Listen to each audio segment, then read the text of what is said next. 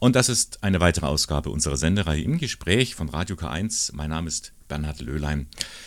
Ja, am vergangenen Wochenende ging es in der Technischen Hochschule in Ingolstadt richtig rund. Von überall her kamen Menschen, um Care-Pakete abzugeben. Kleidung, Schuhe, Hygieneartikel für die Flüchtlinge auf der griechischen Insel Lesbos. Sie wissen ja, dort ist das Lager abgebrannt. Ein neues Behelfslager wurde inzwischen errichtet, aber es fehlt so ziemlich an allem. Das Ganze wurde in Ingolstadt organisiert von Katharina Hill. Sie studiert dort, ist 28 Jahre alt und woher ihre Motivation kommt und was sie meint, wie wir Flüchtlinge vor Ort unterstützen und helfen können, das wird sie uns jetzt gleich ein wenig erzählen. Grüß Gott, Frau Hill. Hallo. Wie war es denn am vergangenen Wochenende? War ziemlich viel los in der THI. Ja, das auf jeden Fall. Also Freitag hatten wir noch ziemliche Flaute. Teilweise saßen wir zwei Stunden da, und es war gar nichts los und dann habe ich mir wirklich schon Sorgen gemacht und umso besser lief es aber dann am Samstag. Die Spendenannahme hatten wir bis 18 Uhr, waren aber noch bis 22 Uhr beschäftigt mit Sortieren und Verpacken und Sonntag war der Wahnsinn. Ja. Von 10 Uhr morgens, wo wir angefangen haben zu sammeln, bis zum Ende im Minutentakt kamen Leute. Irgendwann hatten wir drinnen keinen Platz mehr. Die äh, Sachen, die gebracht wurden, mussten draußen platziert werden. Wir haben nochmal neue Helfer akquirieren müssen, die spontan noch vorbeigekommen sind und waren mega beschäftigt. Hätten Sie mit so viel Hilfsbereitschaft gerechnet? Nach Freitag definitiv nicht. äh, umso mehr freut es mich, dass dann äh, so viele Spenden noch kamen. Wir haben natürlich auch fleißig auf Social Media dafür geworben. Die Zeitung, im Radio lief es durch. Ich glaube, das hilft schon immer sehr. Was haben denn die Leute so gesagt? Äh, was haben sie für Rückmeldungen bekommen? Das Wort des Wochenendes war Danke von allen Seiten ein großes Danke, ähm, wobei ich mich selber dann immer gerne bedankt habe, denn zu so einer Spendenaktion gehört ja nicht nur jemand, der das Ganze organisiert, sondern auch die ganzen Helfer, die Transporte, die Spenden an sich, die Menschen, die bereit sind, mitzuhelfen. Und da merkt man erst, was für ein großes Netzwerk da überhaupt mit dahinter steckt. Also es war dann eine große Ladung, mehrere Sprinter sind dann nach Regensburg gefahren. Wie geht es dann, dann mit der Kleidung dort weiter? Die Kleidung geht jetzt erstmal zu Space Eye e.V. Das die ist der haben, Verein, für den Sie gesammelt haben. Mhm. Genau. Und die haben den äh, ganzen Transport, der dann nach Lesbos geht, äh, organisiert.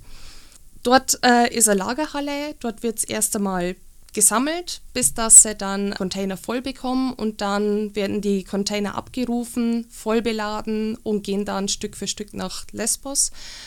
Und gesammelt wird dort noch länger. Also man kann in Regensburg noch bis November sammeln und Ziel ist es, zehn Container zu versenden. Das Ganze unter dem Motto, unter dem Schlagwort Winter is coming, also der Winter kommt bestimmt. Mhm. Und äh, die Situation für die Flüchtlinge dort ist alles andere als zufriedenstellend. Definitiv. Also ich würde mich sogar aus dem Fenster lehnen und sagen, es ist menschenverachtend, was mhm. dort passiert. Den Menschen fehlt es an allem. Sie bekommen teilweise nur einmal am Tag etwas zu essen. Kinder laufen ohne Schuhe rum im Regen und äh, wegschauen ist da für mich keine Option. Jetzt waren Sie zwar selber noch nie vor Ort äh, äh auf einem Flüchtlingslager oder kein Mittelmeer unterwegs, aber Sie wissen Bescheid in Hilfsorganisationen, ähm, die werden an ihrer Tätigkeit ganz schön gehemmt, um es mal vorsichtig zu sagen. Sie sprechen sogar, das ist äh, richtig Mord, was da passiert. Ja, definitiv. Beispielsweise gibt es mehrere Geschichten von, äh, von Booten, die von den Küstenwachen dort vor Ort äh, kaputt gemacht werden. Die Boote werden dann raus aufs Meer gezogen und die Menschen, die belässt man dort einfach. Man kann es nicht anders bezeichnen, das ist Mord. Oh. Und ganz furchtbar, was da passiert. Wer ist dafür verantwortlich? Die Politiker. Die das zulassen. Ja, ja. Also die gesamte Europäische Union muss da definitiv besser zusammenarbeiten. Ähm, es wurde ja auch schon berichtet, die gesamteuropäische Lösung ist gescheitert. Und man muss viel schneller handeln. Es muss ein Plan her. Die Leute müssen aus den ganzen Camps weg. Sie müssen langfristig gut untergebracht werden. Am besten auch, man schickt keine Waffen mehr zu den Ländern, um überhaupt diesen Krieg zu ermöglichen. Da wird es erst einmal anfangen. Man kann nicht erwarten, dass wenn man Waffen in solche Länder schickt, auch keine Flüchtlinge dann natürlich von diesem Ort weg wollen. Die Leute brauchen Schutz, die Leute brauchen ähm, ein Zuhause Und es ist ganz wichtig, dass da auch politisch ganz viel passiert. Also ein Appell an die Politik, an die Politiker, auch hier in Deutschland. Was können dann solche ähm, Hilfsmaßnahmen, die Sie organisiert haben, da bewegen? Ist doch alles nur ein Tropfen auf dem heißen Stein.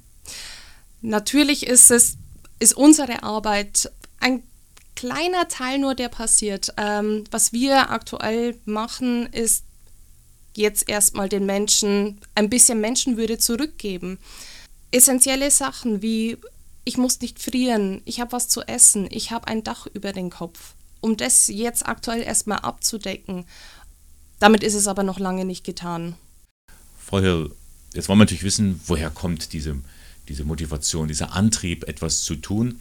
Groß geworden sind Sie ja nicht in Ingolstadt, sondern man hört Sie im Dialekt ein bisschen an. Es geht so in die Oberpfalz hinein, in der Nähe von Parsberg. Waren Sie da schon immer äh, sozial aktiv oder woher kommt das? Also mein soziales Wesen hatte ich so schon immer. Ich habe auch so ein kleines Helfersyndrom. Mhm. Allerdings muss ich sagen, hat mir bei mir in der Heimat immer so ein bisschen die Plattform auch gefehlt, um wirklich etwas zu bewegen. Hier in Ingolstadt freut es mich sehr, dass ich in Kreise gekommen bin, die eben sehr sozial engagiert sind. Vor allem durch Bekannte in der Haderbastei habe ich da sehr viele Möglichkeiten, mich einzubringen und es freut mich einfach sehr, dass ich helfen kann, weil es einfach so wichtig ist. Das klingt jetzt so ein bisschen, als die Ortschaft, in der Sie da groß geworden sind, ein bisschen auch einengend war für Sie, dass Sie jetzt hier sagen, Hui, Ingolstadt ist größer, da kann ich, kann ich mehr meine Interessen auch leben? Also ich muss gestehen, es ist sehr ländlich. Also auf die eigene Gemeinde wird stark geachtet. Aber alles, was so außerhalb passiert, in der weiten Welt, dafür fühlt man sich jetzt nicht immer so zuständig deshalb fehlen dort einfach auch Plattformen, um weiterzudenken, um Größeres zu bewegen. Ihr Vater, haben Sie gesagt, ist aktiv in der, in der Partei, in der CSU. Mhm. Gab es da Diskussionen daheim oder haben Sie da volle Unterstützung bekommen? Also Diskussionen gab es da jetzt nicht so viele. Also es war eigentlich also mein Vater hat schon auch dieses Denken, den Menschen muss man helfen, mhm. aber in der Hinsicht wird er jetzt nicht aktiv, sondern er ist da politisch eben schon in der Gemeinde tätig, bewegt viel für die Gemeinde, aber außerhalb, ähm, das übernehme dann ich immer gerne. so ergänzen sie sich sozusagen ein ja, bisschen. Ja. Genau. Sie haben es gerade angesprochen, in der Kunst- und Kulturbastei in Ingolstadt haben Sie so eine kleine Heimat gefunden. Was passiert da? Was machen Sie da? Also ich mache da sehr viel Kunst, haben da immer wieder ganz tolle Projekte. Äh, in der Kulturbastei kann man eben auch nähen oder man kann auch, äh, es gibt ja auch die Stelzenläufer oder die Stromlosband man kann sich dort wirklich künstlerisch ausleben, Kultur leben. Ich finde es ganz wichtig, dass man dort eben auch politische Themen mit reinbringen kann. Dass Kunst nicht einfach nur Kunst ist, sondern auch Kunst wirklich was bewegen kann. Also das heißt, die Auseinandersetzung, ob das jetzt äh, Malerei oder äh, Literatur, Musik oder, oder sonst irgendwas ist, ist eine Bereicherung für den Menschen, auch zu sagen, hier kann ich was verändern, kann ich auch, so auch wirklich in der Gemeinde oder in der Gemeinschaft oder in der Politik was, was tun, was anpacken. Das definitiv. Äh, Kunst ist ja auch immer etwas, was einen bewegt. Es löst Stimmungen in Menschen aus. Und gerade wenn man das verbindet, merkt man auch, dass man Themen ansprechen kann und Themen eine Reichweite geben kann. Also es ist nicht nur ein Kreisen um sich selbst, weil es schön ist und weil wir cool sind, sondern man möchte nach außen gehen. Das tun sie auch noch mit einem anderen Projekt für das Stadttheater. Das ist eine, Kombination mit der Uni, mit der THI. Genau, ich bin an der THI in der Studierendenvertretung und äh, wir Studierende haben ja die Möglichkeit, umsonst ins Theater zu gehen. Da ist eine Kooperation da zwischen der KU Eichstätt, THI Ingolstadt und dem Stadttheater Ingolstadt. Und es ist aufgefallen, dass das nicht so sehr genutzt wird, wie man sich das wünscht. Und deswegen wollen wir da äh, Vermittlungsarbeit machen, eben das näher an die Studierenden ranbringen.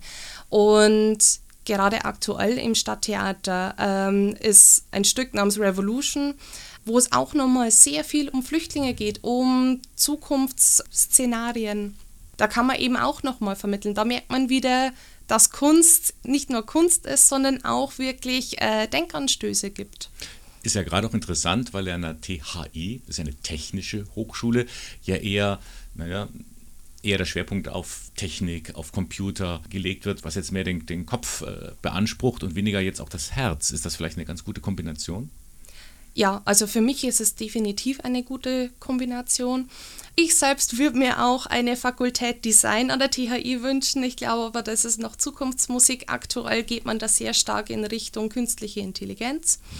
Ich glaube, viele an der THI haben eben wirklich so dieses Technische vor allem auch, ähm, was sie in ihrem Leben bewegt.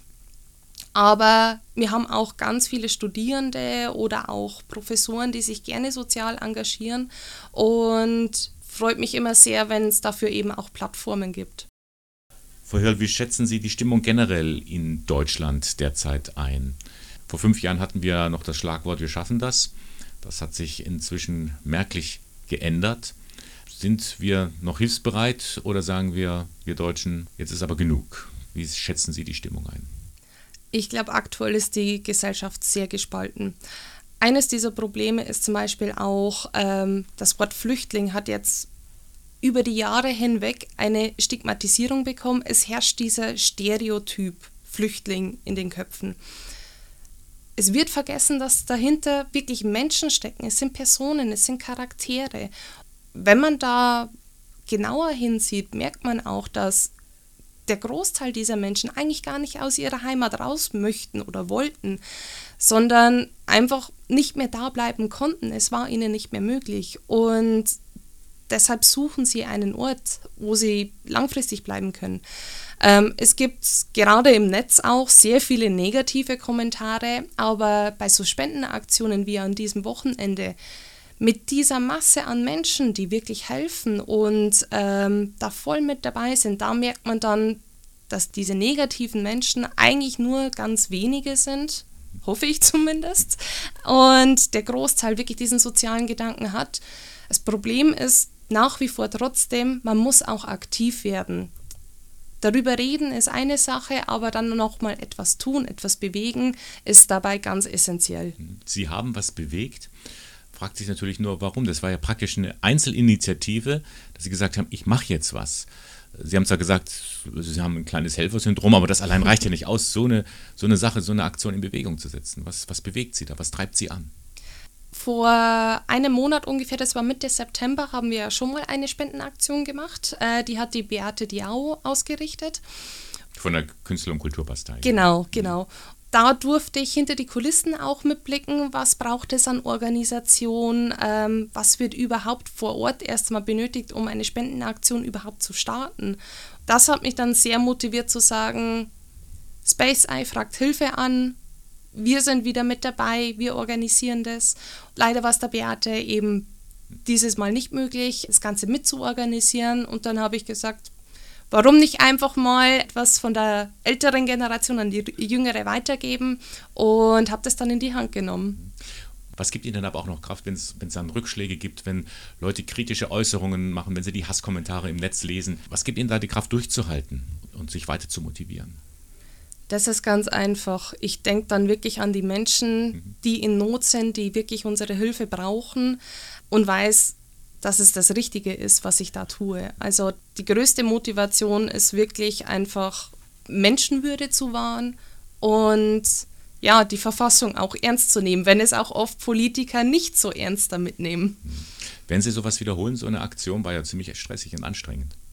Ich würde es sehr gerne wieder machen. Aktuell muss ich mich trotzdem noch auf mein Studium konzentrieren. Das möchte ich auch nach Möglichkeit sehr erfolgreich abschließen. Aber wenn ich bald wieder mal die Möglichkeit habe, dann natürlich. Sind Sie dabei? Ja. Sie studieren User Experience Design, UXD. Und jetzt müssen Sie uns doch erklären, was das ist. also UXD ist so eine kleine Schnittstelle zwischen Programmieren, äh, Design und Psychologie. Es zielt darauf hinab, dass man digitale Produkte entwirft, die wirklich für den Benutzer sind. Also den Benutzer ins Zentrum stellen, Funktionen für den Benutzer schaffen, die ihm oder ihr das Leben einfacher machen. Können Sie dann theoretisch dann auch mal NGOs unterstützen mit ihrem Wissen, mit ihren Fähigkeiten für eine Plattform, für eine Internetplattform? Also auch gerade solche Organisationen wie SpaceEye? Aktuell fehlt mir da noch eine konkrete Idee, was jetzt genau benötigt wird. Eben gerade äh, bei User Experience Design spielen auch immer ganz viele Studien mit rein. Man muss Benutzer befragen, äh, erstmal herausfinden, was brauchen die Menschen überhaupt. Sind dann oft sehr große Projekte auch, wenn es am Anfang nur eine kleine Idee ist. Und da spielt Zeit natürlich auch wieder eine große Rolle, die ähm, ich jetzt so nicht komplett frei zur Verfügung habe aus einer kleinen Idee kann was Großes werden, nicht nur in Ihrem Studienfach, sondern auch das, was Sie ehrenamtlich tun. Katharina Hill, herzlichen Dank, dass Sie uns ein bisschen erzählt haben von, Ihren, von Ihrer Spendenaktion für Flüchtlinge auf Lesbos. Zum Schluss darf ich Sie noch bitten, ob Sie für unser akustisches Poesiealbum einen Eintrag hätten. Was können Sie unseren Hörerinnen und Hörern so mit auf den Weg geben? Ich möchte mich vor allem an eine Person richten, und zwar den Horst Seehofer. Sie haben auf die Verfassung geschworen. In der Verfassung steht auch, die Menschenwürde eines jeden Menschen soll geachtet werden. Bitte nehmen Sie das auch ernst, denn jeder sind nicht nur ein paar Menschen oder nur Deutsche. Sie richten sich an den Minister Seehofer mit Ihrem Appell, die Menschenwürde eines jeden sollte geachtet werden und nicht nur vor ein paar wenigen.